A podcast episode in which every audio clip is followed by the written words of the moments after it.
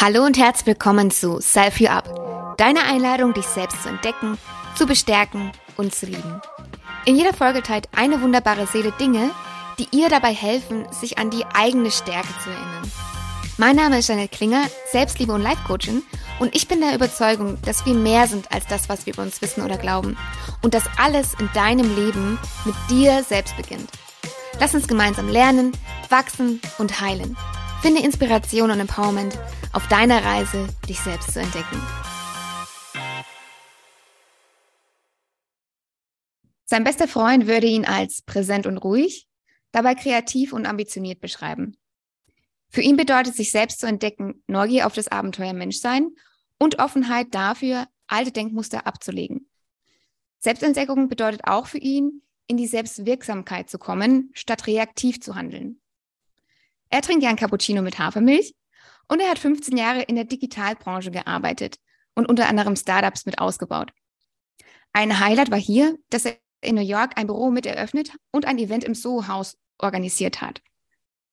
Heute ist er Experte für achtsame Führung und Unternehmenskultur und als Speaker, Autor, Podcaster, Coach und Berater unterwegs. Er ist außerdem Mitbegründer von WeWolf. In seinem Podcast Auf der Suche nach dem Hier und Jetzt teilt er im Gespräch mit vielen tollen Menschen wertvolle Perspektiven und spricht über Themen rund um Achtsamkeit und Persönlichkeitsentwicklung. In seinem letzten Instagram-Post schrieb er, Unsicherheit spielt gerade eine große Rolle in meinem Leben. Und als Mann bin ich verunsichert darüber, wie ich mit meinen Emotionen umgehe und wie verletzlich ich mich zeigen kann, ohne den in Anführungszeichen Respekt anderer Männer zu verlieren. Was mir sehr mhm. hilft, ist es, meine Unsicherheit auszusprechen und zu sehen, dass ich damit nicht alleine bin. Daniel Rieber, herzlich willkommen bei Self You Up. Vielen lieben Dank für die Einladung und äh, wie schön die Zusammenfassung ist. Daniel in a nutshell. Ja. War gerade für mich auch spannend, das äh, aus deinem Mund zu hören. ich freue mich, dass du da bist und gleich zu deinem Instagram-Post. Mhm. Ähm, als du gemeint hast, für dich ist es ultra hilfreich, wenn du ähm, darüber sprichst, wie unsicher du dich gerade fühlst. Sprichst ja. du generell ähm, oder hilfst dir generell, wenn du dich gerade irgendwas beschäftigt, dich anderen Menschen mitzuteilen? Du hast ja gerade erzählt, dass ich 15 Jahre in der digitalen Branche gearbeitet habe. Das heißt, ich war viele Jahre sehr in diesem äh, Business-Modus, sage ich mal. Ja. Und es gibt so viele Glaubenssätze, die ich als mhm. Mann, als Führungskraft, äh, als, als Mensch mitbekommen habe und äh, aufgesammelt habe in meinem Leben. Und ich versuche mich gerade davon Stück für Stück zu trennen und die nach und nach abzulegen. Und einer dieser Glaubenssätze ist, ähm, ja, dass Emotionen nicht in den Business-Kontext gehören, dass man immer mhm. stark sein muss, äh, dass ähm, ich als Führungskraft äh, keine Schwäche zeigen darf und so weiter und so weiter. Mhm. Und ich versuche wirklich aktiv dagegen zu arbeiten, indem ich ähm, ja, mit meinen, meinen Unsicherheiten transparent umgehe. Und bisher mache ich die Erfahrung, dass ja, dass das immer einen Dialog eröffnet, dass Menschen sich wiederfinden darin und dass sie auch menschlich sein dürfen, mhm. in dem mhm. Moment, wo ich mich so gebe. Und deshalb äh, mache ich da gerade ganz viele schöne Erfahrungen mit. Okay, also sowohl privat als auch im beruflichen Kontext. Ja, absolut. Und das ist sehr schwierig zu trennen. Ne? Also es gibt mhm. schon, ähm, schon Dinge, über die würde ich jetzt nicht posten im Business-Kontext. Und für mich ist Instagram mittlerweile auch viel Business-Kontext. Mhm. Ähm, es gibt Dinge, die, äh, ja, die wirklich nur mich, meine Frau, äh, meine Familie angehen. Aber äh, ich glaube, so persönlich bin ich halt immer derselbe Mensch. Also ich unterscheide mhm. nicht zwischen Daniel bei der Arbeit und Daniel zu Hause. Da bin ich einfach Daniel. Mhm. Aber trotzdem gibt es natürlich Dinge, die einfach privat sind und ähm, die nicht die ganze Welt wissen muss. Ja, ich finde es auch schön, dass du sagst, ähm, du bist immer die gleiche Person, obwohl, also sowohl du, ob du jetzt arbeitest mhm. oder äh, daheim bist, weil viele haben ja auch im Kopf diese Trennung. Das ist meine Arbeit und das mhm. bin ich dann privat. Aber letztlich ähm, ist ja die Arbeit einfach nur ein Teil deines Lebensrats. Ne? Also das ist ja, also wenn du schlecht schläfst, hat das sowohl Auswirkungen auf deine Freizeit als auch äh, auf deine Arbeit etc. Ne? Was man da auch. Genau, genau. Und ich kann das zwar ausblenden während der ja. Arbeit, ich kann mir, ich kann mir ein Kostüm anziehen, so wie, wie früher ein Anzug, äh, kann mich hinter einem, einem, einer Rolle verstecken. Aber trotzdem ist es ja da, es ist ja präsent. Also wenn ich gerade traurig bin und bei der Arbeit aber versuche, das nicht mir nicht anmerken zu lassen, merken die Menschen ja trotzdem, dass irgendwas nicht stimmt oder merken, dass ich mich anders verhalte als sonst, weil ich ja. dann überspiele. Und wir Menschen sind so feinfühlig für die Emotionen anderer, ähm, dass es einfach unglaublich hilft, das anzusprechen. Ja? Und es muss ja. ja gar kein Selbsthilfegespräch werden, ähm, so in einem Meeting, so, hey, lassen wir über Daniels Traurigkeit sprechen, sondern einfach so für Kontextklärung. Ähm, hey, ich bin, ich habe gerade nicht gut geschlafen, ich bin ein bisschen traurig. Ähm, nur damit ihr Bescheid wisst. Nehmt es nicht persönlich, wenn ich mal nicht so zuhöre. ja. Ja. Ja, voll schön, dass du dann auch den Raum gibst, auch für deine Mitarbeiter, ja, das genauso zu tun. Ich glaube, das fehlt ja oft auch, ne? Einfach, dass jemand davor rausgeht sozusagen mhm. und mhm. ähm, das so lebt. Also ich habe auch, äh, klar, ich arbeite, arbeite gerade auch noch in, ähm, ja, in Unternehmen und ähm, auch in Großraumbüros etc. Und da ist es eher, wenn da mal jemand schlecht drauf ist oder sowas, dann wird im, Hin im Hintergrund irgendwie getuschelt, was da schon wieder los ist, ja. Anstatt man einfach für Raum für gibt, ähm, dass man das einfach offen teilen kann, ohne direkt kritisiert zu werden oder irgendwie komisch angeschaut zu werden. Ja. Ja, genau. Und du hast ja unser Unternehmen, unser Unternehmen WeVolve schon angesprochen. Mhm. Ähm, wir versuchen auch wirklich als Unternehmen diese Kultur, dieses menschenzentrierte, äh, diese menschliche Kultur zu leben, mhm. äh, auch zu experimentieren, wie weit kann man gehen und äh, wo sind auch Grenzen. Und ähm, eine Erfahrung, die wir zum Beispiel jetzt die letzten Jahre gemacht haben, ist, dass wir regelmäßig zusammen Urlaub machen, also wirklich auf Workation gehen für zwei Wochen. Cool. Und das letzte Mal, als wir auf Workation waren, das war vor einem halben Jahr auf Teneriffa mhm. äh, mit dem Kernteam, also mit sechs Personen. Und da gab es tatsächlich einen Moment, um jetzt hier voll in die Vollen zu gehen, was äh, Offenheit angeht. Da gab es einen Moment, wo ich ziemlich am Limit war und äh, auch tatsächlich geweint habe, also in einem, in einem Meeting. Mhm. Ähm, da gab es sehr, sehr viele persönliche Sachen, die dazu geführt haben, aber man muss dazu wissen, ich bin jemand, der eigentlich nie weint. Ne? Und das sage ich jetzt nicht, mhm. weil ich stolz drauf bin, sondern weil ich es eigentlich schade finde, weil Weinen hat ja ganz viel von Loslassen und Rauslassen. Ja, total. Ich lieb's. Ja. und äh, ich weiß gar nicht, warum das bei mir so ist, aber äh, es gibt ganz, ganz, ganz selten Situationen, in denen ich weine. Und in dem Moment ähm, habe ich vor dem Team geweint mhm. und habe mich in dem Moment auch ganz äh, hässlich gefühlt und schwach und äh, unfähig. Mhm. Und was dann aber passiert ist, war echt wunderschön. So auf der einen Seite war das Team für mich da. Ich habe dem Team die Möglichkeit gegeben, auch stark zu sein, für mich da zu sein mhm. ähm, und nicht andersrum nur. Ja. Und äh, ja, in den Tagen ist auch ganz viel passiert, dass sich die Leute, sich die ähm, TeammitgliederInnen auch äh, sehr offen gezeigt haben und auch sehr über ihre Ängste und Verletzlichkeiten gesprochen haben. Mhm. Und dadurch haben wir einfach nochmal viel tiefer auf einer menschlichen Ebene miteinander äh, connected. Das heißt, ähm, im Endeffekt bin ich heute sehr dankbar, dass das passiert ist. In dem Moment war es mir aber unglaublich peinlich. ja, danke, dass du das teilst. Also ich finde es mega inspirierend.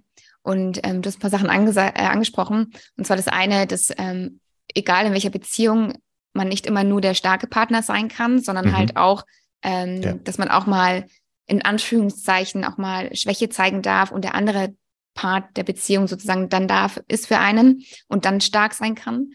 Und ähm, auch, was du gesagt hast, wenn du dich verletzlich zeigst, ähm, schafft es ja einfach auch nochmal eine tiefere Verbindung zu dir. Mhm. Oder, oder ja, die, die Beziehung, egal jetzt auch im, ob im beruflichen Kontext oder privat, äh, in einer äh, romantischen Beziehung wird einfach tiefer. Ja. Und ja, ich finde es auch schön, in dem Post, den du geschrieben hattest, ähm, der war ja sehr verletzlich und du hast über deine Gedanken zur Verletzlichkeit äh, geschrieben. Ähm, siehst du irgendeinen Trend? Ich meine, du bist ja auch viel mit Unternehmen ähm, zusammen. Ein Trend äh, bei Männern, dass sie ähm, oder dass es ihnen leichter fällt, Emotionen oder Gefühle zu zeigen? Ich nehme auf jeden Fall einen Trend wahr, dass ähm, Offenheit, äh, Verletzlichkeit im Businessleben ähm, ankommt. Äh, ich habe letztens durch Zufall noch einen Werbeclip von LinkedIn gesehen, wo sich mehrere LinkedIn-InfluencerInnen äh, für das Thema ausgesprochen haben. Mhm. Und äh, da ist mir auch nochmal bewusst geworden, okay, das ist nicht nur in meiner Bubble, da mhm. vielleicht besonders stark, aber es scheint auch ein bisschen größer zu werden. Ähm, für mich persönlich hat Brene Brown einfach einen unglaublich wichtigen Job mhm. gemacht. Mhm. Die hatten einen TED-Talk zu Vulnerability, den gibt es sogar auch bei, äh, bei Netflix. Äh, einfach mal suchen. Cool. Ähm, gegeben. Und das Thema wird langsam auch in der Businesswelt ähm, immer wichtiger und ich glaube dadurch auch immer mehr bei, bei äh, Männern. Ähm, also es ist ein Thema für Männer und für Frauen auf jeden Fall. Aber ja. ich glaube, ich glaube, dass wir Männer, ich spreche mal von, von uns, mhm. dass wir Männer äh, noch früher ähm, gelernt haben, uns von unseren Emotionen, von, von unserem Körper, von Ängsten äh, ja, zu entkoppeln. Mhm. Und äh, Indianer kennt keinen Schmerz, ist gleich, gleich zweifach äh, inkorrekt mittlerweile. Ja. Einmal wegen des Wortes Indianer und einmal, weil natürlich alle Menschen Schmerz kennen. Ja. Ja, also es kommt an. Ähm, und ich, ja, ich finde das, ich finde das wirklich gut und ich finde das wichtig. Und natürlich gibt es da auch Grenzen, aber diese Grenzen dürfen wir gerade gemeinsam ausprobieren. Ja. Also lieber, lieber mal einen Schritt zu menschlich sein als äh, zu vorsichtig. Das ist so mein, meine Devise. Ja, und ich finde auch, ich meine, sonst kann man ja auch über alle Themen sprechen und warum nicht über eigene Gefühle? Also wo, wo ist da die Grenze? Ja? Oder wer hat die aufgebaut? Also, ja. oder warum ist es verwerflich, über die eigenen Gefühle zu sprechen? Weil die sind ja ein wichtiger Part. Man teilt ja auch Gedanken, die man hat. Also warum ja. nicht die Gefühle mitnehmen? Absolut, ja. Und Gedanken teilen wir auch nicht alles. Ne? Also so ja. Ängste sind ja auch Gedanken, äh, ähm, Ideen, die man hat, die man, die man nicht ausspricht, weil, weil sie am unangenehm sind. Ja. Und in dem Moment, wo ich etwas nicht mit anderen teilen, verschließe ich mich ja selber auch ein bisschen davor. Ne? Und, ja. und ähm, baue die Geschichte auf, dass es nicht okay ist, dass ich nicht okay bin. Ja. Ja. Hm. Ja, wie du vorhin schon gesagt hast, man muss natürlich nicht alles teilen mit jedem, das ist klar. Ne? Aber dass man einfach offen dafür ist, Sachen anzusprechen. Ja. Super ja, und ich merke gerade, wir sind ja in dem Podcast gerade direkt in die schönen Themen reingegangen und ja. ohne dass ich äh, erst erzählen konnte, äh, was, was ich alles schon gemacht habe und wo ich stehe. Und das finde ich gerade ganz schön, das zu beobachten, weil mir war es eine Zeit lang sehr wichtig, immer erst Respekt zu bekommen und mhm. dann auch äh, verletzlich zu sein.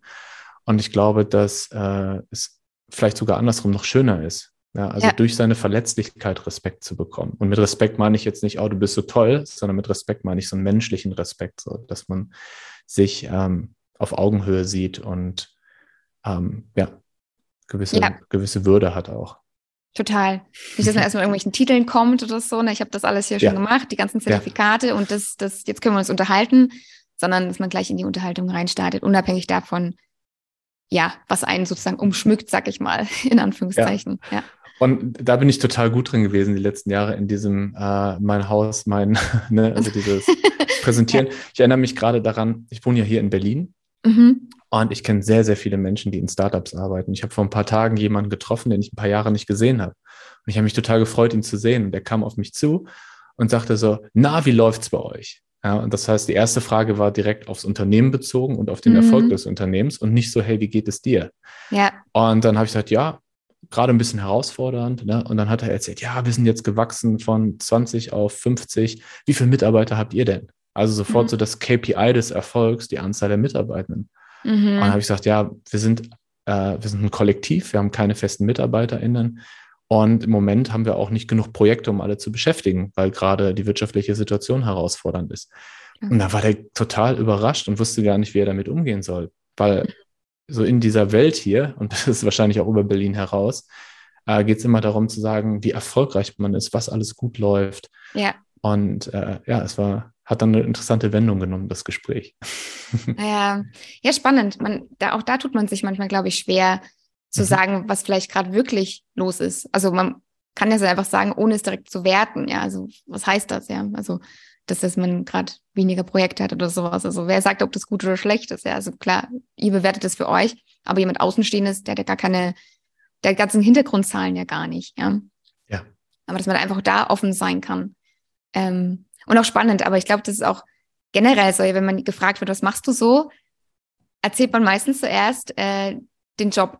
Also ja, ja was man absolut. irgendwie arbeitet oder wo man wirkt. Und ähm, ich habe dieses Jahr angefangen, ähm, CrossFit zu machen. Und mhm. da habe ich eine kennengelernt und die hat mich auch gefragt, was ich denn mache. Und ja, ich habe dann halt erzählt, was ich halt so privat mache. Also mir ist gar nicht in den Sinn gekommen, über meinen Job zu sprechen. Und sie dann so, ach ja, ja, okay, cool. Ich meinte eigentlich, was du, also was du beruflich machst. Ich so, oh, okay. ja, ja, das ist spannend, ja, aber so, ja. so ist ja meistens der Einstieg in irgendwelche Gespräche. Was machst du so? Ja, ich arbeite das und das. Ah ja, cool. So. ja. ja, voll. Ich würde sagen, wir kommen jetzt mal zu deinem ersten Self-Empowerment, also etwas, was dir in der Vergangenheit geholfen hat, ähm, dich selber zu bestärken. Und mhm. da hast du gemeint, ähm, also wir gehen, ich glaube, ich weiß gar nicht, wie lange das her ist, aber da frage ich dich gleich drauf äh, danach. Und zwar hattest du vor einigen Jahren einen ähm, stressbedingten Hörsturz. Ja. Und du hast gemeint, ähm, dass die hier geholfen hat oder dir bewusst geworden ist, wie wichtig Selbstfürsorge für deine Gesundheit ist. Beschreib doch einmal gerne kurz deine damalige Lebensrealität. Mhm. Genau, du hast ja eben von meinem Podcast gesprochen. Ähm, mhm. der hat den Titel Auf der Suche nach dem Hier und Jetzt. Ja. Und das beschreibt für mich die persönliche Reise, auf der ich mich befinde, seit etwa zehn Jahren. Ähm, und diese Reise hat als Ziel ein Leben mit mehr Achtsamkeit, mit mehr innerer Ruhe, mehr Verbundenheit, ähm, mit mir selbst, mit anderen, mit der Welt. Mhm. Und für mich gab es ein ganz ähm, einschlagendes äh, Erlebnis oder ein ganz prägsames Erlebnis. Und das war vor ungefähr zehn Jahren, als ich nach Berlin gezogen bin. Aus Bielefeld auf dem kleinen B ins große B. und ähm, hier ein Büro aufgemacht habe für eine Firma und auf der einen Seite so total fasziniert war von, von den Möglichkeiten hier und auf der anderen Seite äh, aber auch sehr über meine Grenzen gegangen bin, körperlich, ähm, emotional. Und damals hatte ich relativ wenig Verbindung zu mir selbst und habe das nicht gemerkt, habe so die Warnzeichen nicht gemerkt. Und dann gab es einen Moment, wo ich, äh, in dem schreibe ich auch, über den Moment schreibe ich auch in meinem Buch gerade, ähm, ja, nach Hause gekommen bin und so aus dem Nichts einen, einen stressbedingten Hörsturz hatte. Das heißt, ich bin umgekippt, so als hätte mir jemand auf den Kopf geschlagen, habe Gleichgewicht verloren. Äh, mein Hörsinn war erst komplett weg und ich war für ein paar Sekunden oder Minuten also echt in lebensbedrohlicher Panik. Also ich hatte das Gefühl, da passiert gerade was ganz Schlimmes. Mhm.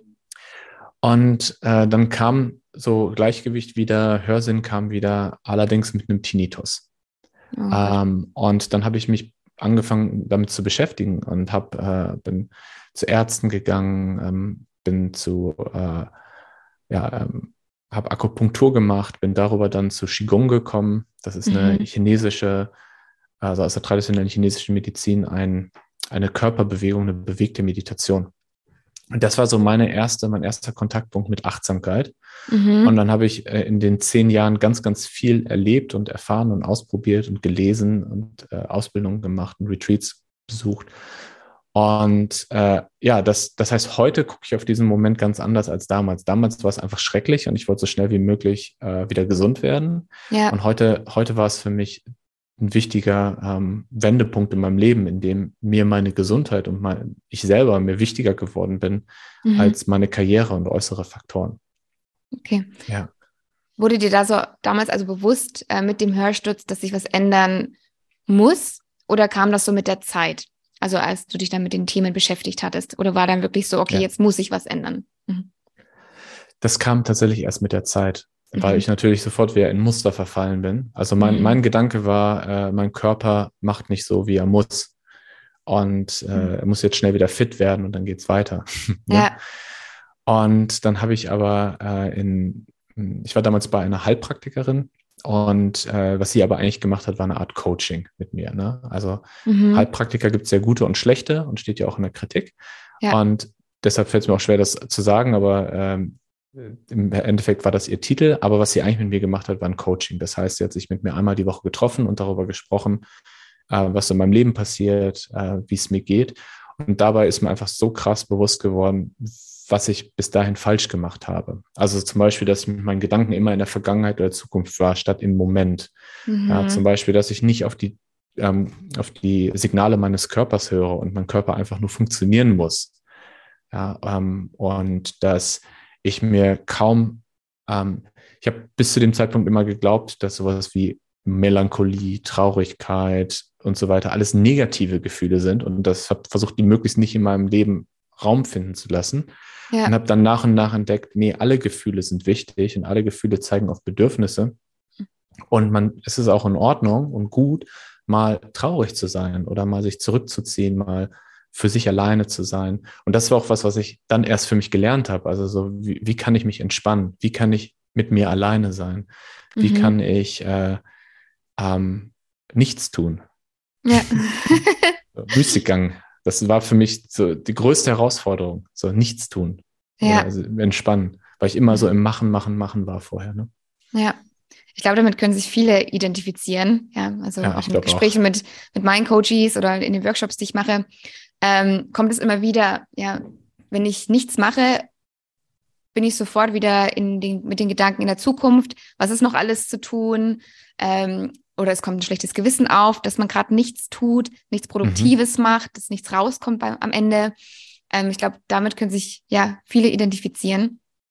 Und dass man sich auch wenig Zeit nimmt tatsächlich mal für sich selbst mhm. und wirklich mal sich erlaubt hinzuhorchen, ja, was, was braucht mein Körper denn gerade oder was würde mir denn gerade gut tun, ja. Und dadurch passiert ja auch, dass man so ein bisschen diese Warnsignale, die der Körper ja vorher auch sendet, äh, der Körper ja. ist ja nicht dumm, dass man die gar nicht wahrnimmt oder irgendwie wegdrückt hm. durch irgendwie Tabletten oder was auch immer man, was man tut, ja. Wie hast du denn ähm, dann Zeiten für dich gefunden? Ähm, ich glaube, was, was ich schon immer ganz gut konnte, wenn wir auch über Self-Empowerment sprechen, über Ressourcen, die man hat, was ich schon mhm. immer gut konnte, war ähm, was Kreatives machen, also für mich alleine. Mhm. Also zum mhm. Beispiel äh, Buch schreiben ist was, was, was, wo ich so wirklich so für mich bin und äh, cool. also auch, auch so, ein, so einen Flow reinkomme. Ne? Ja. Ähm, Musik machen äh, ist was, mhm. ich habe früher äh, Hip-Hop gemacht, habe dann, als ich nach Berlin gekommen bin, viel mich mit elektronischer Musik beschäftigt. Cool. Und einfach so stundenlang irgendwie einen Beat bauen oder einen Mix machen oder so, ist auch sowas, wo ich so in meinen Flow gekommen bin. Mhm. Und ähm, lange Spaziergänge, also mhm. so am Abend, bevor ich ins Bett gehe, einfach so lange mich bewegen, bis ich das Gefühl habe, jetzt sind meine Gedanken ruhig. Mhm. Jetzt habe ich über alles nachgedacht, weil über es nachgedacht werden wollte. Und ja. dann ist der Moment, wo ich dann nach Hause gegangen bin. Ähm, das sind jetzt so Sachen, die mir gerade spontan einfällt. Das lässt sich wahrscheinlich noch, noch sehr lang äh, fortführen. Ja. Aber ich glaube, dass ich schon sehr gut wusste, was mir gut tut mhm. und äh, es aber wieder erlernen durfte. Ja. Du hast auch vorhin gesagt, dass du ähm, früher mit deinen Gedanken entweder sehr stark in der Vergangenheit gewesen bist oder sehr mhm. stark in der Zukunft. Was hat dir denn damals geholfen, mehr im Jetzt anzukommen? Also das ist ja auch etwas, was auch viele teilen. Ja, ich mache mir zu viele mhm. Sorgen oder ich grübel zu sehr oder man hängt halt mit irgendwas in der Vergangenheit fest. Ähm, und es fällt einem schwer, im Jetzt, also hier zu sein. Was hast denn du mal damals gemacht oder was hat dir geholfen, mehr im Jetzt anzukommen? Mhm. Ähm, was ich nach dem Hörsturz gemacht habe, habe ich eben ja auch schon kurz erzählt, ist, dass ich angefangen habe, regelmäßig Qigong zu machen. Mhm. Und ähm, da habe ich die Erfahrung gemacht, dass ich dort ankam im Dojo, in dem Trainingsraum und so völlig, mein Kopf war voller Gedanken und mein Körper hat sich irgendwie komisch angefühlt und wie so ein Fremdkörper. Mhm. Und dann anderthalb Stunden ähm, langsam bewegen und einfach nur mit seinem, seiner Aufmerksamkeit bei der Atmung und bei der Bewegung zu sein. Mhm. Ist mir sehr schwer gefallen am Anfang, aber für mich war das der Zugang, weil wirklich Meditation, also sich hinsetzen, nicht bewegen und nur bei seiner Atmung und seinen, seinen mhm. inneren Wahrnehmungen zu sein, das habe ich nicht geschafft zu dem Zeitpunkt. Das war mhm. für mich einfach unmöglich. Aber durch diese bewegte Meditation habe ich dann so einen Zugang bekommen und dann immer dieser Moment, ich merke das auch gerade noch so, so im, im Körpergedächtnis, wenn ich da rauskam aus dem Jojo und diese zehn Minuten Fußweg nach Hause, das war so, wie wunderschön ist diese Stadt. Mhm. Äh, die Menschen lächeln, ähm, auch wenn mal das Wetter nicht so schön war, so, ah, so fühlt sich Regen auf der Haut an. Und da war ich einfach voll im Hier und Jetzt, voll präsent. Mhm. Und dann habe ich äh, mich gefragt, äh, wie wäre es, wenn das immer so wäre oder zumindest den Großteil seines Lebens. Ja. Und habe mir dann zum Ziel gesetzt, ähm, ja, ein Leben zu führen, in dem ich ähm, immer präsenter werde. Mhm. Und ähm, es ist einfach eine ganz andere Lebensqualität auch. Ne? Also ja. Ich unterscheide ganz gern zwischen äh, Sein und Tun. Mhm. Ähm, tun ist, dass man etwas macht, um ein gewisses Ziel zu erreichen. Also zum Beispiel könnte ich jetzt sagen, ich nehme diesen Podcast auf, damit ihn möglichst viele Leute hören. So. Und dann äh, bin ich mit meinen Gedanken und meiner, meiner Aufmerksamkeit ja schon bei dem Ergebnis, bei dem, was am Ende passiert. Und dann hören ihn vielleicht doch nicht so viele und ich bin ganz enttäuscht. So. Ja. Aber wenn ich im Sein bin, also jetzt wir beide sprechen miteinander, wir beide lernen uns gerade kennen. Und das mhm. ist einfach gerade ein schöner Moment, ein besonderer Moment, ganz egal, ob das jemand hört oder nicht. Ja. Ähm, das heißt, wenn ich in diesem Moment bin, bei dem, was ich gerade sage und nicht so sehr dabei, was sollte ich sagen und äh, was ist dann der Effekt davon, mhm. dann ist es völlig egal, wie viele Leute das nachher hören. Es ist völlig ja. egal, wie viele Leute mein Buch lesen, weil jedes Mal, wenn ich an dem Buch geschrieben habe, war ich im Moment und habe es genossen. Mhm. Ja, das heißt, ich könnte das Buch auch nicht veröffentlichen und trotzdem wäre es halt eine schöne Erfahrung gewesen. Ja. Und ich versuche möglichst viel meiner Zeit im Sein zu sein und immer weniger im Tun. Ja. Was nicht heißt, dass ich nichts tue. ja. ja. Ja, das ist, äh, das ist schön, das ist echt schön beschrieben. Ich glaube, das ist sehr anschaulich. Ähm, hm. Weil oft hat man ja, glaube ich, einfach auch dieses Ziel im, im Kopf, ne? Also wohin soll es gehen? Und ähm, verpasst so ein bisschen den Moment halt, also dieses Sein, was du gerade beschrieben hast. Dabei ist ja das eigentlich der, also wo die Wunder passieren, ja, oder da, wo der Zauber gerade passiert. Das, das ja. Ziel oder das Erreichen des Ergebnisses ist natürlich dann cool, ja, wenn man sagt, man, das hat man jetzt dann geschafft äh, und man kann es abhaken, aber letztlich ähm, das, was man mitnimmt oder das, was inspiriert oder bestärkt, ist ja der Weg dorthin, also das, das ja. Sein, ja. Ja. Und vielleicht noch ein, ein, anschauliches Beispiel und eine kleine Übung, die mir auch immer sehr hilft. Weil das klingt mhm. jetzt so leicht, aber ähm, das ja. ist für mich jeden Tag schwierig und das mhm. nach, zehn, nach zehn Jahren äh, Praxis. Ja. Ähm, ich erinnere mich gerade daran, ist auch so eine Sache, dass ich so diesen ersten Impulsen immer folge, ohne mich zu fragen, ob die sinnvoll sind oder nicht. Gerade kam der Impuls, dass ich mich daran erinnert habe, wie ich zum ersten Mal in einem Flugzeug saß. Mhm. Und äh, so zu wissen, dass ähm, ja, wir, ich in meiner Kindheit wir nie viel Geld hatten und äh, wenn wir Urlaub gemacht haben, dann war das mal Nordsee oder so, was auch schön war. Aber zum ersten Mal im Flieger war ich, da war ich glaube ich schon 22 oder so. Mhm. Und ich saß im Flieger und bin über die Alpen geflogen und habe einfach gedacht, das ist so ein Wunder, ne, dass man äh, fliegen kann, dass ich ja. hier gerade bin, dass ich die Alpen von oben sehe und habe mir vorgenommen, dass äh, Fliegen immer etwas Besonderes sein muss. So in dem Moment, wo Fliegen etwas Alltägliches wird äh, und ich gar nicht mehr aus dem Fenster gucke, in dem Moment läuft was schief. Das, ja. das war so ein Gedanke, den ich damals hatte. Mhm. Und dann habe ich irgendwann festgestellt, ähm, dass ich, bin ich dann auch recht häufig geflogen, ähm, ja, dass ich einfach in den Flieger reingegangen bin, Laptop aufgeklappt, angefangen habe zu arbeiten und dann angekommen bin.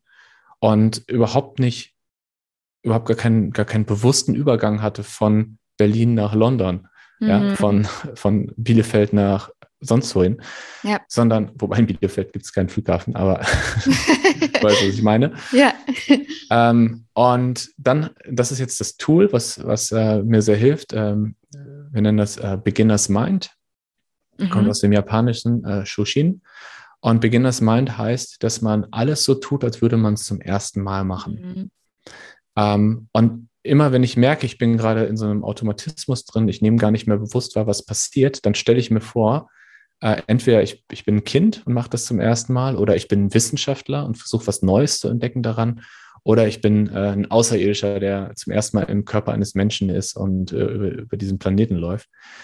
Und das ist dann immer total schön, was dann passiert.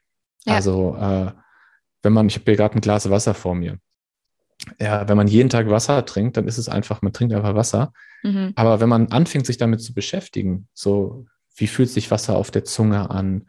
Wie fühlt sich Wasser an, wenn es in den, in den Körper fließt? Ähm, was für Unterschiede gibt es auch zwischen Wassersorten? Und kann man ja zum Weinkenner für Wasser werden eigentlich, ne?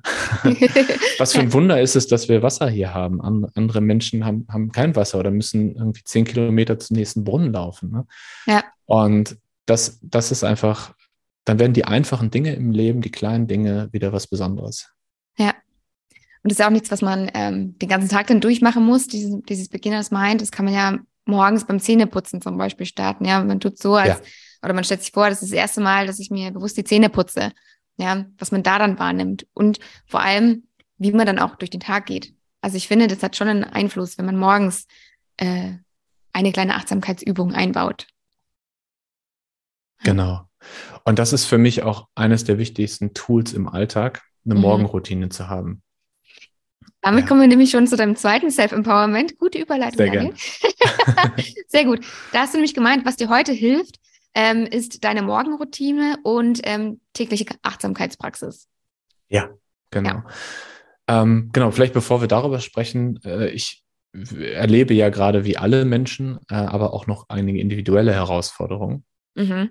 Ähm, so die, die Herausforderungen, die wir gerade alle erleben, die sind sehr offensichtlich, aber trotzdem ja. vergessen wir im Alltag häufig, wie, was die mit uns machen, was, was mhm. da tatsächlich in unserem Unterbewusstsein passiert. Also äh, Krieg in Europa, wirtschaftliche Situation, ähm, äh, Energiepreise, wie geht es der Erde, ähm, wie, wie, viele Jahre haben wir auf der Erde noch äh, mit, mit, einer gewissen Lebensqualität ja. und so weiter und so weiter. Das erstmal auf der allgemeinen Ebene, dann auf der individuellen Ebene die Frage, ähm, ja, wie, wie, äh, wie sieht es bei mir finanziell im nächsten Jahr aus, wenn ähm, Unternehmen gerade sehr sparen im Bereich ähm, People and Culture? Ja. Oder äh, ich habe jetzt die letzten zwei Monate oder drei Monate sogar äh, zwei Tennisarme gehabt. Oh. Ja, und hab, und hab, konnte das Buch nicht weiterschreiben, musste eine Pause einlegen von zwei Monaten und habe mich gefragt, was ist, wenn das nicht mehr weggeht. Ja. Mhm. Und äh, ich könnte jetzt eine lange Liste aufführen mit Herausforderungen.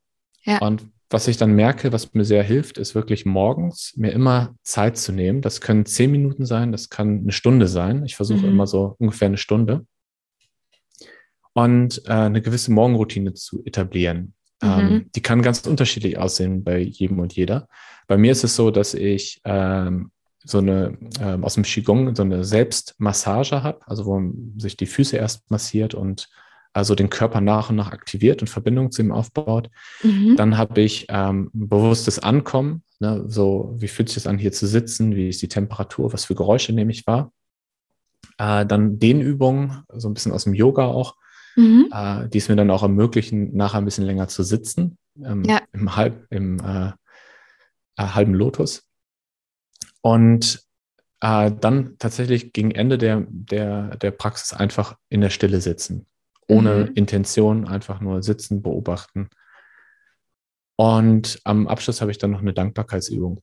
Und was mir sehr hilft, ist, dass ich diesen Moment am Morgen als Anker für mich mhm. und mich während des Tages immer wieder daran erinnern kann, wie fühlt es sich an, präsent zu sein? Wie fühlt es sich an, innere Ruhe zu haben? Wie fühlt es sich eigentlich an, im Hier und Jetzt zu sein? Ja. Und äh, ich bin sehr beschäftigt äh, als Unternehmensgründer, als jemand, der ein Buch schreibt, Vorträge hält, Podcast macht.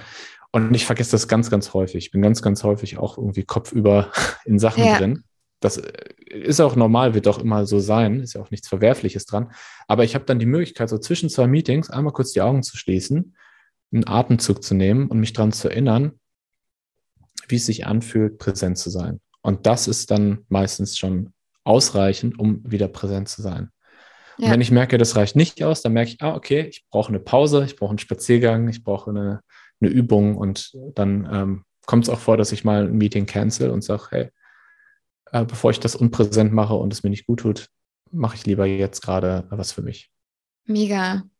Ja, ich glaube, das ist auch eine echt starke Übungssache, ja, sich dann mhm. auch unterm Tag äh, daran zu erinnern. Ähm, ich bin auch jemand, ähm, wenn ich mit irgendwas anfange, also ich kann da stundenlang dran sitzen und bin halt voll im Sog und mir macht das auch Spaß, aber letztlich bin ich halt dann nicht, also wirklich präsent, ja, also man ist halt voll im Flow und vergisst dann halt zu trinken und so Zeugs, ja.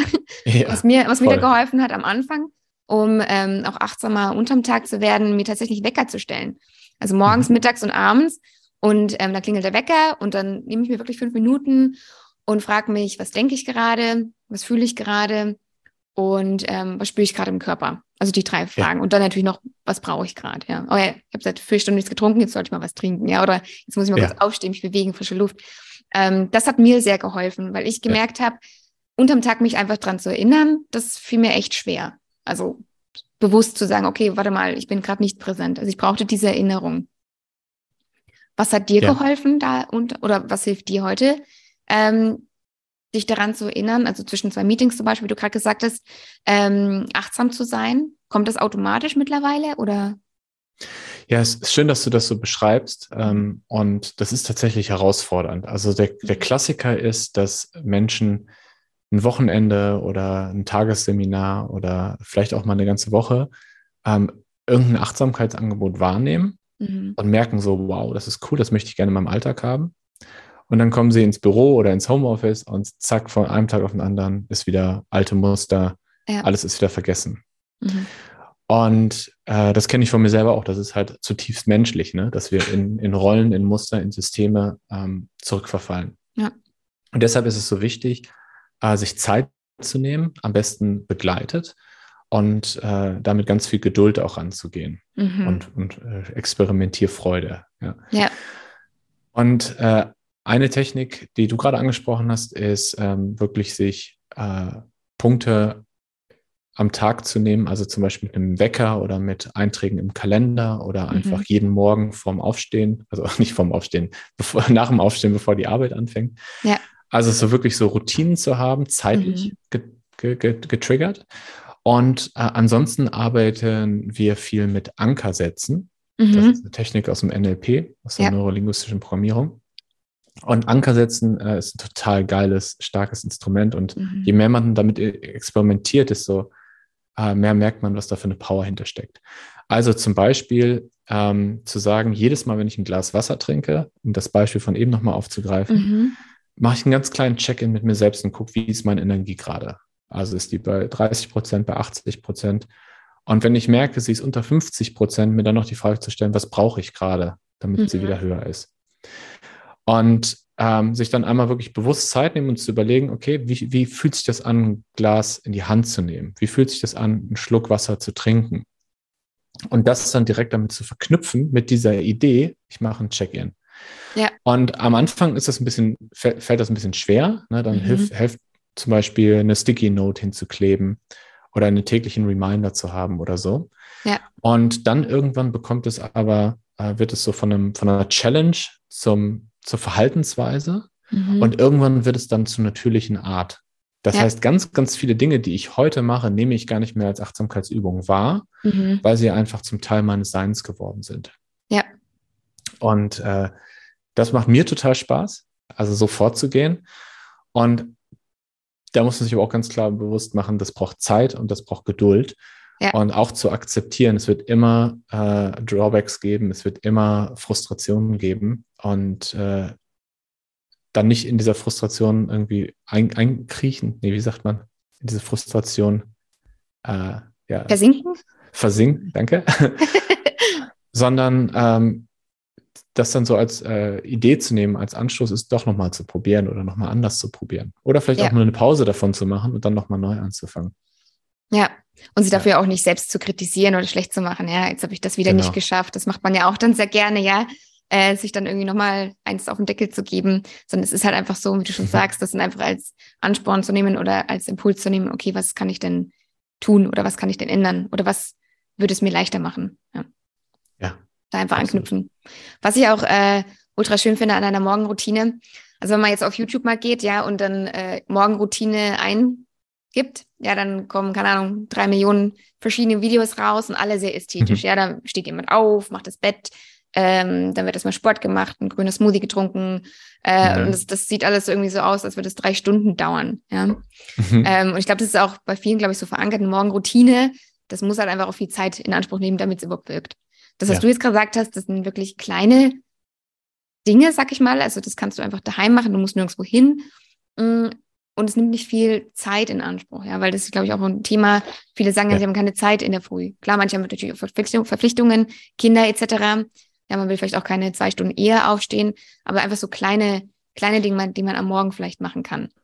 Wenn du jetzt ja. nur eine Sache von den Dingen, die du beschrieben hast, machen könntest, was würdest du jemandem mitgeben, der vielleicht mit einer Morgenroutine starten wollen würde?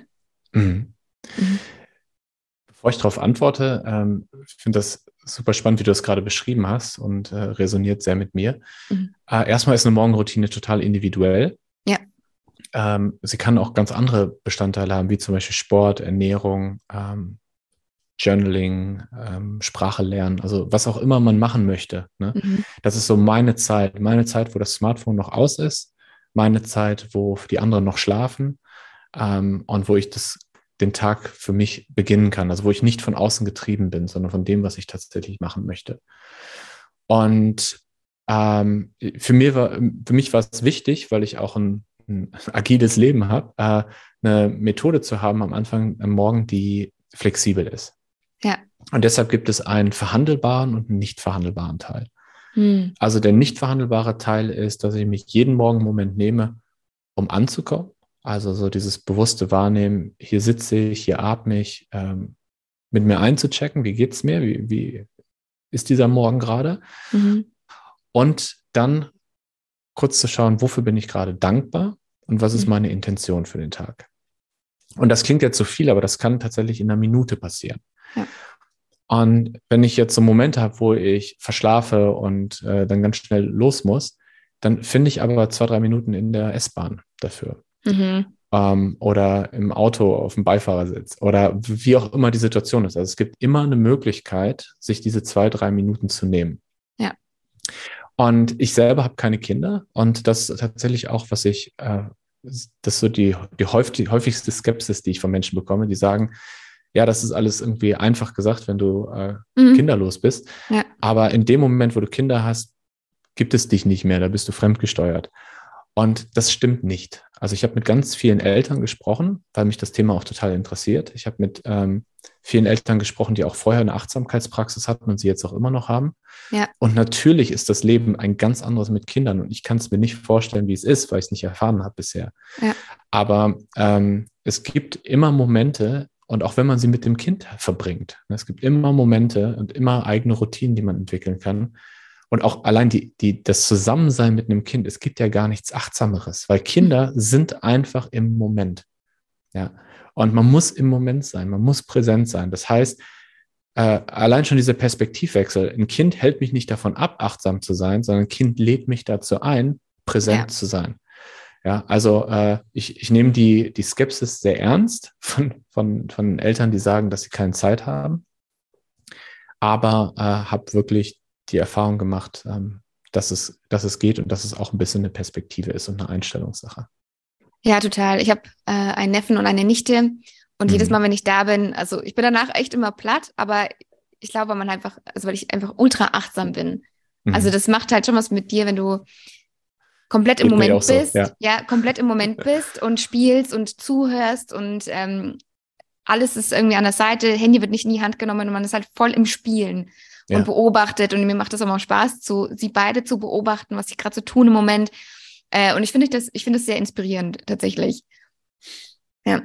Und ja, ich finde, ja. Darf ich da gerade drauf eingehen, weil das, das finde ich, find ich, persönlich total spannend. Mhm. Äh, dieses, ähm, für mich ist es auch sehr anstrengend, weil ich sehr achtsam bin. Ne? Das mhm. kenne ich auch. Äh, achtsam sein kann man auch so ein bisschen sich vorstellen wie so ein, so ein Regler, den man auf sensibler einstellt. Also man bekommt noch eher mit, wie es einem selbst und anderen geht. Man ja. kommt noch eher mit, was stressig ist. Und deshalb, ich finde auch äh, Menschen, die sagen, Achtsamkeit macht dich glücklich, finde ich immer sehr verkürzt. Mhm. Ähm, weil erstmal macht achtsam nur achtsamer. Also erstmal mhm. hilft es mir dabei, noch mehr mitzubekommen, was um mich rum und bei mir selber passiert. Und der erste Effekt, den man da hat, ist, dass man erstmal merkt, scheiße, ich bin ganz schön erschöpft. Scheiße, es ist ganz schön stressig hier im Großraumbüro. Ja. Äh, und dann kommt der Moment, wo man sich fragt, will ich das überhaupt wissen? Vielleicht höre ich doch lieber wieder auf mit dieser Achtsamkeit. Ja. Und dann gibt es aber die Möglichkeit, an diesen ganzen kleinen Reglern zu stellen, ähm, die ganzen Stellschrauben zu verändern, in seinem Alltag und Schritt für Schritt einen Tag zu gestalten, äh, der es mir erlaubt, mit hoher Achtsamkeit trotzdem nicht erschöpft zu sein mhm. oder vielleicht sogar äh, positiv formuliert, äh, genährt zu sein und mit mehr Energie aus dem Tag rauszugehen, als ich das morgens habe. Ja, und das heißt, für, für mich persönlich ist Achtsamkeit innere Arbeit mhm. und auch, äh, auch ganz schön anstrengend manchmal. Mhm. ähm, aber es macht langfristig, äh, gibt es die Möglichkeit, ein authentischeres und damit auch glücklicheres Leben zu führen. Ja. Aber nicht, nicht kurzfristig wie so eine Pille, die man nimmt und sagt, so, jetzt bin ich achtsam, jetzt geht es mir gut, sondern durch die Arbeit, die man dann, die man dann macht. Ja, ich habe das auch äh, mitbekommen. Also ich mache jetzt auch Achtsamkeit oder verschiedene Übungen auch schon eine Weile. Mhm. Und ich bin per se eher ungeduldig, würde ich sagen. Mhm. Und es ist wirklich auch eine super ja, Übung, sich, also die eigene Geduld zu stärken. Also mhm. auch dann zu sehen, okay, manche Sachen brauchen einfach auch die Zeit, ja. Gewohnheiten sind nicht von jetzt auf gleich irgendwie verändert. Ja, also es braucht einfach auch eine gewisse Arbeit, klar, wie du gesagt hast, eine innere Arbeit, ähm, ein Bewusstwerden und dann einfach, ja, die kleinen Schritte zu tun, die man halt am Tag braucht. Und was ja. du auch vorhin gesagt hast, was ich, was ich sehr schön fand und was ich auch immer meinen Leuten mitgebe, ähm, eine Routine, vor allem eine Morgenroutine oder Routine am Tag, die müssen ja nicht starr sein oder in Stein gemeißelt. Und ich glaube auch, das ist etwas, was viele auch so ein bisschen beängstigt. Das habe ich früher tatsächlich auch so gemacht. Da bin ich aufgestanden und hatte wirklich so einen zeitlichen Fahrplan, wann ich was mache. Und dadurch mhm. da durfte ich nicht von ab, ähm, abkommen. kannst mich natürlich mal fragen, wie lange ich das durchgehalten habe. Ähm, die Antwort ist nicht sehr lange, weil klar, nicht jeden Tag hatte ich die gleichen Bedürfnisse. Äh, ne, und nicht, nicht alles tat mir tatsächlich auch gut. Es sah vielleicht auf Instagram cool aus, ja, wenn du deinen Smoothie gepostet hast und sowas. Aber letztlich habe ich vielleicht irgendwas an dem Tag was anderes gebraucht. Und dass man sich da auch immer daran erinnert, ähm, eine Routine ist nichts, muss nichts Starres sein, sondern letztlich mhm. darf es etwas sein, was dich nährt. Ja. Ja. Und die einen Menschen äh, tut es, den einen Menschen tut es gut, ein bisschen mehr Struktur zu haben. Mhm. Und für andere Menschen, die schon sehr viel Struktur haben, tut es gut, auch mal die Struktur loszulassen. Absolut, ja. Ähm, für mich war zum Beispiel äh, eine der größten ähm, Verbesserungen oder äh, fällt das Wort gerade dafür nicht ein, ähm, schönen Erkenntnisse, dass wenn ich Achtsamkeit ähm, intentionslos praktiziere, mhm. dass äh, mir das viel besser tut, als wenn ich Achtsamkeit praktiziere, um ein Ziel zu erreichen. Mhm. Also wenn ich ähm, meditiere, um einen Zustand der Glückseligkeit zu erreichen, dann gelingt das manchmal und manchmal bin ich aber frustriert. Mhm. Und vielleicht möchte mein, mein Körper, mein Unterbewusstsein gerade eher äh, eine, eine Trauer verarbeiten. Und ich will aber in die Glückseligkeit und dann gebe ich dem gar nicht den Raum dafür. Mhm. Und Intentionslosigkeit ist was, was mir als sehr strukturierter, sehr äh, in, geplanter Mensch dann gut tut. Also einfach zu sitzen, um zu sitzen. Mhm. Wecker steht auf 20 Minuten, ich sitze da 20 Minuten und ich muss einfach gar nichts tun. Ja, ich sitze da einfach. Und wenn ich dann so einen Moment der Glückseligkeit habe, freue ich mich darüber, aber lasse das dann auch wieder los. Mhm. Und wenn dann ich einfach 20 Minuten da sitze und Rückenschmerzen habe und schlecht drauf bin, dann ist das auch okay. Ja. Ja. So, das, das ist für mich, also die Medizin ist ja immer das, was man gerade in dem Moment braucht. Richtig, genau. Und vielleicht auch diese Erwartungshaltung, Achtsamkeit muss irgendwas mit mir bewirken oder wie du vorhin gesagt hast, muss mich glücklicher machen, etc. Also oft ist es ja einfach auch einfach das, das Wahrnehmen, was gerade ist, ja das schon, was dann letztlich hilft. Ja. ja. Schön. Oh. Hm. Mit dem richtig warm ums Herz. Ich habe jetzt gerade richtig Lust, irgendwie einfach da zu sitzen und nichts zu machen gerade. Hm, das könnten wir tun. Das wäre wahrscheinlich für die HörerInnen nicht so Eher spannend. langweilig, ja. ähm, nee, aber ich würde jetzt ähm, auf dein drittes Self-Empowerment eingehen und zwar etwas, was dich in der Zukunft ähm, bestärken kann, innerlich bestärken kann. Und mhm. ähm, da hast du angegeben, das ist Raum für Rex äh, Reflexion für dich. Mhm. Warum? so schön. Ich habe diesen Fragebogen vor ein paar Tagen ausgefüllt und äh, war dann natürlich ein ganz anderer Mensch in einer ganz anderen Situation, mhm. als ich jetzt gerade bin. Und das ist so ein bisschen so, als würde der Daniel von vor einer Woche jetzt zu mir sprechen. Durch dich. Mhm. Sehr interessant. Ähm, okay, also Reflexion ähm, braucht Raum. Ähm, und es gibt für mich zum Beispiel in der Morgenroutine Platz für Reflexion. Mhm. Ähm, in einem Spaziergang, den ich mache, in einem Gespräch mit Freunden, ähm, im Gespräch mit meiner Frau. Also es gibt schon viele Räume in meinem Leben, wo Reflexion stattfinden kann. Mhm. Ähm, ich selber habe auch immer schon Coachings genommen, also seitdem ich Coaching kennengelernt habe. Und äh, ich mache tatsächlich gerade eine Therapie. Ähm, das fing an als Coaching, also ist auch selbst bezahlt und nicht über die Krankenkasse oder so. Aber tatsächlich ist der Coach ein Therapeut. Und das, mhm. was wir machen, würde ich auch eher als Therapie bezeichnen als als Coaching. Und diesen Raum äh, alle zwei Wochen für anderthalb Stunden mhm. ähm, nur darüber zu sprechen, was bei mir gerade vorgeht, zu reflektieren, hat eine totale Power gerade. Ähm, ist einfach richtig, richtig wertvoll. Und selbst als jemand, der schon glaubt, dass er viel Raum für Reflexion hat, zeigt mir das nochmal, äh, es braucht auch wirklich den physischen Raum und es braucht auch den begleiteten Raum und es braucht auch äh, die Erlaubnis, so diesen, diese psychologische Sicherheit. Ne? Hier mhm. darf ich sein, wie ich bin. Hier werde ich nicht bewertet. Hier äh, kann ich alles aussprechen, ähm, ohne äh, Konsequenzen ähm, zu erwarten. Ne? Mhm. Und das zeigt mir gerade nochmal, wie wichtig dieser Raum ist. Mhm. Und ich würde sehr gerne im nächsten Jahr auch nochmal ein Retreat machen, wo ich über mehrere Tage in der Stille bin. Und ähm, das cool. ist auch was, was, was diesen Raum gibt. Ne? Ähm, ich kann mir vorstellen, dass ich so etwas in diese Richtung gemeint habe, als ich das angegeben habe. ja, ich meine, Selbstreflexion an sich ähm, schaut ja auch für viele Leute anders aus. Also manche machen das äh, im Journal, manche drücken sich vielleicht in irgendeiner Form im Yoga da aus, ja. Ähm, und manche machen es vielleicht auch gar nicht oder, oder haben da vielleicht Scheu vor oder finden es unangenehm, sich bestimmte Fragen zu stellen. Oder manche haben diese Fragen vielleicht auch gar nicht. Also, mhm. ähm, was würdest du denn sagen, wie kann man denn einsteigen in die Reflexion? Also, ist es für dich leichter, wenn jemand das von außen macht und dir Impulse gibt, über die du nachdenken kannst? Oder hast du vielleicht eine Frage, die du dir bewusst immer wieder mal stellst, die dir hilft, dich selber zu reflektieren? Ähm, ja, das ist auch was, was wirklich für jede Person und für ähm, den Zeitpunkt in, in, meinem Leben, für die Lebenssituation auch unterschiedlich ist, was sich auch mhm. bei mir schon verändert hat über die letzten Jahre. Also für jemanden, der damit anfangen möchte, ähm, würde ich empfehlen, äh, zu journalen, mhm. also es wirklich aufzuschreiben und entweder ähm, ein Journal zu kaufen, ein Buch zu kaufen, in dem Fragen bereits drin sind. Äh, ich habe zum Beispiel eine Zeit lang ein guter Tag genutzt von mhm. ein guter Plan. Es ja. gibt aber auch ganz viele andere, aber der hat für mich gut funktioniert. Und da sind dann so Fragen drin wie, äh, was, was ist heute passiert, äh, wofür bist du dankbar? Ähm, äh, und dann auch manchmal so Sachen wie, hast du deine Übungen heute gemacht? Hast du dich heute gesund ernährt? Und so einfach, dass man so einen Moment der Reflexion hat, wo man ein paar Haken mhm. setzen kann. Das macht mir immer sehr Spaß als Fan von langen To-Do-Listen. äh, wobei nicht Fan von langen To-Do-Listen, aber Fan von To-Do-Listen, auf denen ich viel abhaken kann. Mhm. Ähm, genau. Und viele Menschen sagen, ja, ich, ich habe ja ähm, Reflexion schon dadurch, dass ich mich mit Freunden unterhalte. Und das stimmt zum gewissen Teil auch.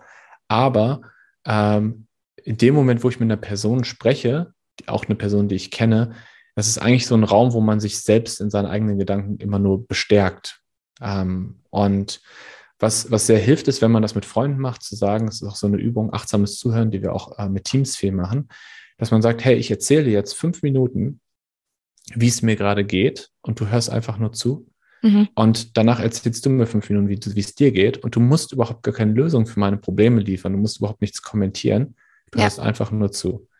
Und in diesen fünf Minuten, was dann passiert, was ich selber erzähle, ist einfach äh, Gold wert. Ne? Mhm. Und das, das ist dann auch besonders stark, weil ich weiß, der hört gerade eine Person zu. Aber ich muss der Person nicht gefallen, ich muss die Person nicht bestätigen, sondern äh, ja, ich erzähle einfach hier, was, was für mich gerade da ist. Genau, und wo ich das gerade erzähle, äh, für mich gerade zwei, zwei ganz wichtige Reflexionstools. Das eine ist, mein Buch zu schreiben. Mhm. Das ist einfach unfassbar. Sind, ich schreibe ungefähr 200 Seiten und bin jetzt so bei Seite 180. Ähm, ey, wie viel Text das ist, wie viele Geschichten das sind, wie viele Erfahrungen das sind und wie viel Zeit ich mir nehme, um äh, zu reflektieren, was ist eigentlich wichtig, was hat mir wirklich geholfen, äh, was ist die Essenz davon, ähm, was hilft vielleicht auch anderen. Mhm. Und das ist für mich ein unglaubliches Reflexionstool gerade. Und das andere Reflexionstool ist äh, Podcast-Interviews. Ja? Ah. Also ich, du bist jetzt das äh, fünfte Gespräch, was ich in den letzten vier Wochen geführt habe, weil ich jetzt so langsam anfange, auch ein bisschen mehr äh, nach außen zu gehen wegen dem Buch. Cool. Und äh, ich merke jetzt während des Gesprächs, während ich mir selber zuhöre und dann höre ich es mir ja später auch nochmal an, ja. ähm, wie ganz viele Gedanken ausgesprochen werden, äh, die ich so noch gar nicht, ähm, wo ich mir so noch gar nicht sicher war oder wo mhm. ich noch mhm. gar nicht so präsent mit war. Ähm, ich merke, dass ganz viel von den Sachen, die wir beide jetzt gerade besprechen, sind keine Sachen, die ich dir vorher geschrieben hätte, sondern die sind jetzt in diesem Gespräch entstanden und die sind vielleicht auch entstanden, weil ich den Raum hatte, um über mein Buch nachzudenken, was ich da reinschreibe. Ja. Ne? Also ich bin gerade hyper reflektiert und vielleicht ist es auch ganz gut, mal eine Phase zu haben, in der ich nicht ganz so reflektiert bin, aber jetzt gerade ist es für mich ganz wertvoll, diesen, diesen Raum zu haben. Ja. Ja, also danke ja. dir auch fürs, fürs Zuhören und diesen Raum zu geben. Super gerne. Ich, ich finde es mega äh, spannend, so die, ja, die von Impulse von anderen zu bekommen, auch zu schauen, ähm, ja. was andere so bewegt, wie andere denken, was andere denken. Ich finde das also mega interessant. Ich glaube, sonst würde, man, würde ich den Podcast nicht machen, äh, wenn ich kein Interesse daran hätte, was mhm. andere so antreibt oder was andere so bewegt. Ähm, deswegen danke auch fürs Teilen äh, von deinen Gedanken. Ähm, ich finde auch, also für mich ist Journalen ein, ein super Hilfsmittel, äh, zum, um sich selber zu reflektieren. Auf Instagram lade ich jeden Morgen mit einer Morgenzeile dazu ein, darüber zu journalen. Das sind auch Fragen, die man sich wahrscheinlich selber oft gar nicht so stellt. Äh, ja. Aber bekommen immer sehr gute Rückmeldungen dazu, dass die wirklich sehr hilfreich sind, ähm, weil man mal einfach sich, ja, einfach mal andere Fragen stellt. Und man mhm. hat ja oft im Umfeld auch immer eher, eher die gleichen Leute wahrscheinlich, mit denen man sich unterhält und spricht vielleicht immer so über ähnliche Themen und stellt sich ähnliche Fragen, ja, wie war heute dein Tag, was gibt's morgen zu essen? Also, ne? Und ähm, manchmal ist halt auch nicht der Raum da, vielleicht um tiefere Gespräche zu führen. Ja, dann der andere vielleicht gerade ein größeres Thema, man hört eher zu. Ja, ist vielleicht diese, dieser achtsame Zuhörer oder der aktive Zuhörer. Ähm, und dann einfach dann im Journal den Raum zu finden, um die eigenen Gedanken mal aufzuschreiben, finde ich sehr, sehr stark. Da haben natürlich auch, auch erst da wieder den Einstieg zu finden, ja, wie schreibe ich das und wie kann ich meinen inneren Kritiker, der da ja auch drauf schaut und meine Filter ähm, vielleicht auch einfach sein lassen. Ähm, ja, ist ein wunderschönes Tool, ähm, um, um mhm. in die Reflexion und in die Selbstreflexion zu gehen. Und wie du schon gesagt hast, auch einfach das Gespräch mit anderen äh, und da zu bitten, kannst du mir einfach zuhören, ich erzähle dir das, weil dadurch ähm, ordnet, ordnet man ja auch sehr arg seine Gedanken und es kommen vielleicht auch neue Impulse, weil man mal diese Ordnung hat. Ja, und es ist nicht mehr alles so wirr im Kopf, sondern man ordnet das und spricht zu jemand anders, damit der andere das irgendwie auch versteht, was in dir vorgeht. Und es kommen neue Sachen. Und du hörst immer zu, was du sagst. Ja. Sehr, ja, sehr wertvoll. Ja. Mm. Das heißt, ähm, du hast alle zwei Wochen ähm, dieses Gespräch, ähm, wo du in die Reflexion gehst. Ähm, hast du auch etwas, was du täglich machst, ähm, wo du sagst, du, du ja, reflektierst dich? Also täglich äh, in meiner Morgenroutine und da ist mhm. vor allem dieser Moment, ähm, wo ich mich frage, äh, wofür bin ich gerade dankbar mhm. und mindestens drei Sachen finden möchte. Manchmal sprudelt ja. das so und es sind 10, 20 Sachen, manchmal fällt es mir auch schon schwer, eine Sache zu finden. Mhm. Und was ich da mache, ist, dass ich nicht darüber nachdenke, mhm. Sondern äh, also in der Stille sitze und gucke, welche Impulse kommen von innen heraus. Mhm. Also ähm, da kommen manchmal ganz überraschende Sachen. Ne? Also manchmal sind es offensichtliche Sachen wie, hey, äh, ich bin gesund, draußen scheint die Sonne, ähm, ich habe heute ein, tolles Gespräch äh, mit einer Person, die ich lange nicht gesehen habe und so weiter. Und manchmal kommen auch ganz überraschende Sachen, wo ich auf einmal merke, ah krass, irgendwie scheint mir das wichtig zu sein, irgendwie scheint das äh, gerade für mich wertvoll zu sein oder so. Mhm. Und ähm, versuche da intuitiver dran zu gehen noch. Ja. Das finde ich richtig schön, dass du das teilst. Weil, also ich habe auch die Erfahrung gemacht, ich hatte früher auch so Journal, die halt schon vorgedruckt waren, auch glaube auch äh, von ein guter Plan mhm. oder so, ähm, wo dann drauf steht, ähm, wofür bist du heute dankbar? Und ich habe mich manchmal dabei erwischt, dass ich ähm, gar nicht ins Gefühl gekommen bin, sondern einfach aus ja. dem Kopf heraus geantwortet habe. Hauptsache, ich habe ja. diese drei Dinge aufgeschrieben, konnte einen Haken hintersetzen und dann kam die nächste Übung.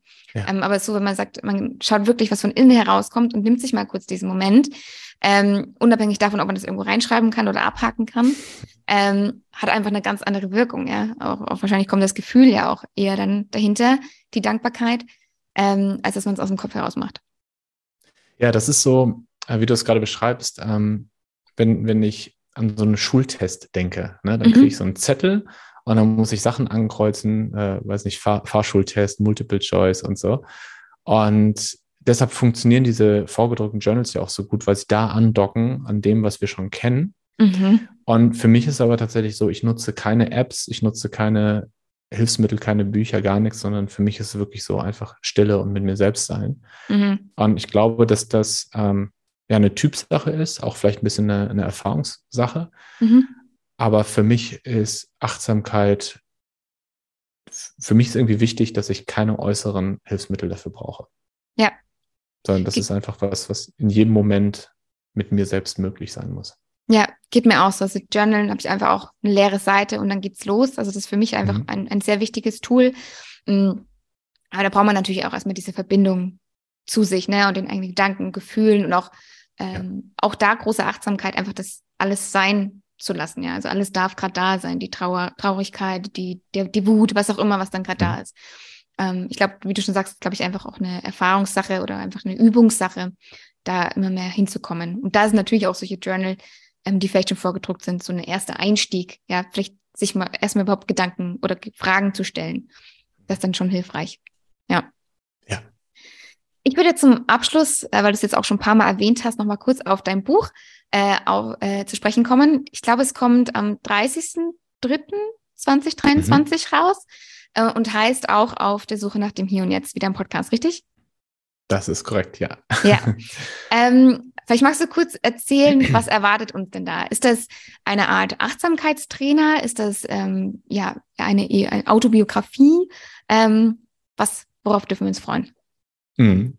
Ich habe ja eben schon erzählt, dass so die letzten zehn Jahre ähm, so der Anfang meiner eigenen Suche nach dem Hier und Jetzt waren. Und ich sage ganz bewusst Anfang, weil das ist ja nichts, was ein Ende hat. Und das ist auch nichts, wo ich nach zehn Jahren sagen kann, ich weiß jetzt schon alles. So, sondern ich merke mit jeder Tür, die ich öffne, dass dahinter drei neue Türen sind. Mhm. Und äh, dass ich ja auch noch ganz am Anfang stehe. Was aber total schön ist, weil da noch so vieles kommt. Ne? Mhm. ähm, und ich habe aber ganz bewusst vor vier Jahren die Entscheidung getroffen, den Podcast anzufangen, weil ich äh, gedacht habe oder gemerkt habe, dass die Erfahrungen, die ich mache, die Gespräche, die ich führe, die Bücher, die ich lese, dass das auch für andere Menschen spannend ist. Also dass sich viele Menschen auf ihrer eigenen Suche, und die sieht immer ganz anders aus, aber auf ihrer mhm. eigenen Suche befinden. Und äh, in meinem Podcast versuche ich entweder durch kleine Monologe, aber vor allen Dingen durch Gespräche mit äh, Menschen, die mich inspiriert haben, so ein bisschen näher zu kommen, noch ein bisschen besser zu verstehen, ähm, was dieses Hier und Jetzt eigentlich ist. Und ich habe so, also die Themen, die mich selber interessieren in, in dem Podcast drin, das ist einmal Achtsamkeit, das, worauf jetzt unser Schwerpunkt gerade lag. Mhm. Das ist Führung, also wie kann ich mich selbst führen, wie können wir uns gegenseitig führen und wie kann ich andere führen. Ähm, da, das ist dann natürlich auch schon eher ein Thema in Richtung Revolve. Und mhm. das dritte ist dann voll Revolve, nämlich äh, Unternehmenskultur. Wie können wir Unternehmen zu Orten machen, an denen sich Menschen als Menschen begegnen, an denen sie gemeinsam wachsen können? Mhm. Und äh, das ist so der Schwerpunkt von dem Podcast. Das heißt, der bildet so ziemlich deutlich ab, womit ich mich beschäftige und was mich interessiert. Ja. Und dann habe ich die Entscheidung getroffen vor anderthalb Jahren. Da war ich äh, auf Gomera ähm, habe da so ein kleines Self-Retreat gemacht. Und da kam, bin ich am Morgen aufgewacht und wusste, okay, ich habe Lust, dieses Buch zu schreiben und ich wusste auch genau, was, was der Fokus ist. Nämlich der mhm. Fokus ist Achtsamkeit, Selbstführung und der innere Kompass. Das heißt, das Buch richtet sich an jeden und jede, äh, vor allen Dingen meine Generation, würde ich sagen, aber so äh, an jeden und jede, unabhängig davon, ob ich eine Führungskraft bin, ob ich in einem Startup arbeite und so. Ähm, und ja, es ist so geschrieben wie so ein Wegbegleiter, wie so ein Reiseführer. Mhm. Und meine Rolle ist mehr die Rolle eines Coaches. Also ich sage dir nicht, wie du Dinge tun musst, so, sondern äh, ich erzähle dir eigene emotionale Geschichten oder emotionalisierende Geschichten, die mich bewegt haben, die für mich Erkenntnisse waren, mhm. ähm, biete dir verschiedene Tools an, die für mich funktioniert haben und ähm, lade ich dazu ein, selber auszuprobieren. Und äh, ja, über diese drei Streckenabschnitte, Achtsamkeit, Selbstführung und den inneren Kompass, mhm. damit du dann deinen eigenen Weg weitergehen kannst und aber so ein bisschen Unterstützung hattest auf den ersten Wegstrecken. Das ist so die Grundidee. Mega spannend. Also das heißt, wir bekommen deine eigenen Erfahrungen, deine eigenen Geschichten, gepaart ja. mit Übungen, die man selber ausprobieren kann und für sich halt rauspickt, was einem dann gerade auch hilft. Genau, ja.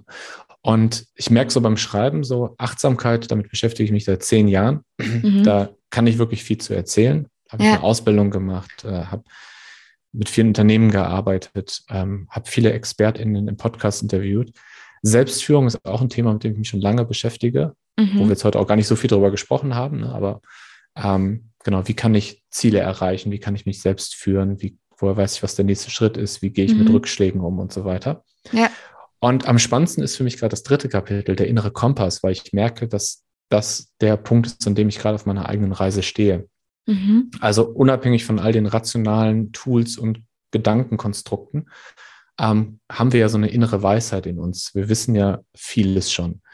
Ähm, ist ja auch so ein bisschen die Idee von, von deinem Podcast und deinem Ansatz, ne? dass ja diese in, das innere Wissen ist da und es geht eher darum, wieder zu lernen, zuzuhören. Ja. Und das, ähm, da ist das, wenn man das liest, ist, glaube ich, so, also aus meiner Sicht der spannendste Abschnitt, weil äh, ich da selber auch noch unsicher bin und mhm. selber auch davon erzähle, was, was ich selbst für Gedanken, für Unsicherheiten, für Gedanken habe, aber auch für Erfolgsmomente, für Erfahrungen. Mhm. Also ähm, wie ist es, nach und nach wieder die Beziehung zu seinem Körper und seinen Emotionen aufzubauen, nachdem wir so viele Jahre oder nachdem ich so viele Jahre so einen guten Job daran gemacht habe, sie abzucutten. Ja. Ähm, ähm, wie ist es, äh, ähm, ja, es gibt ein Kapitel, das heißt äh, von, von der Angst zur Liebe. Ne? Mhm. Da habe ich für mich die Realisation gehabt, äh, ist auch noch relativ frisch, ähm, dass alles, was ich in meinem Leben gemacht habe, irgendwo aus einer Angst heraus entstanden ist. Mhm. Also das war keine direkt erkennbare Angst, sondern eher so eine, so eine getarnte Angst. Also zum Beispiel, äh, ich wollte immer alles kontrollieren und planen. Ne? Aber was steckt hinter Kontrolle und Planung? Da steckt die Angst davor, dass etwas Unkontrolliertes passieren könnte. Ja. Und deshalb ist meine Reise gerade auch so eine Reise mehr von Angst zu Vertrauen, mehr von Angst zu Liebe, mehr von Angst zu ähm, alles ist gut so, wie es ist. Und äh, ja, da, da stehe ich gerade. Ne? Also ja. wenn wir in dem Bild bleiben der Reise, das ist so der letzte Wegabschnitt, wo, wo wir auf so einem Hügel stehen und ähm, ich, ich dir erzählen kann, wo ich da gerade bin. Mhm. Und äh, dann Lust habe, meinen Weg auch weiterzugehen. Vielleicht irgendwann auch noch mal ein Buch zu schreiben. Aber erstmal ist das ein, für mich ein Meilenstein dann, ja. um in der Sprache zu bleiben. Aber das klingt mega spannend, vor allem auch der letzte Teil, ähm, anfangen oder zu beginnen oder auch wieder neu zu lernen, sich zuzuhören mhm. und die Verbindung wieder zu sich zu stärken. Ja, was, ja. was wollen meine Gefühle mir sagen oder was, ja, also erstmal zu erkennen, dann natürlich auch irgendwie zu deuten. Ich meine, Gefühle sind ja auch ein wunderbarer Wegweiser. Ja, laufe ich gerade in die richtige Richtung oder ist da irgendwas verquer?